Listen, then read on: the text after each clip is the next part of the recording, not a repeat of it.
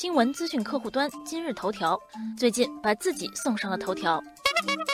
有记者调查发现，到了一些二三线城市后，大量药品类广告出现在今日头条的推送中。值得注意的是，这些广告的首页只显示药品的成分、治疗功能等，并没有销售入口。但按照首页提示点击后，就会跳转到药品推广页面，有所谓知名医学专家讲解代言，随后便是不少患者现身说法。此外，页面上还有添加所谓医学专家微信号的提示。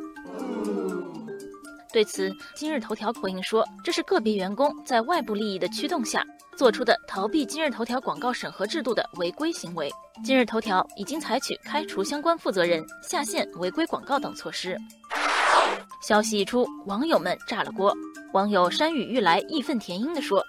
我父母年纪大，刚学会网购。”看到今日头条上一些忽悠人的药品广告，经常下单，我拦都拦不住，是该好好整顿一下这些平台了。网友阿卡贝拉引用法律条文说，根据广告法的规定，医疗药品、医疗器械广告不得利用广告代言人做推荐、证明，不得含有表示功效和安全性的断言或保证，不得涉及疾病预防、治疗功能。显然，今日头条上的广告已经违反了广告法的规定，没得商量。不少网友发现，从记者调查的情况来看，今日头条违规广告从投放到页面处理，再到后续的责任规避，都可谓经过了精心包装。网友风帆分析说，首先，这类违规广告刻意避开了北京、上海等监管更严一些的一线城市，而专攻二三线城市市场；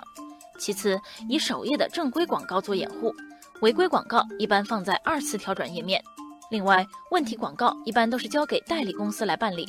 万一被查，可以把过错都推到代理公司身上。网友石虎也说，相关人员不是不知道自己的行为违法，不然不会借助各种手段规避风险。问题是明知违法却依然一条道走到黑，这就更不容宽宥。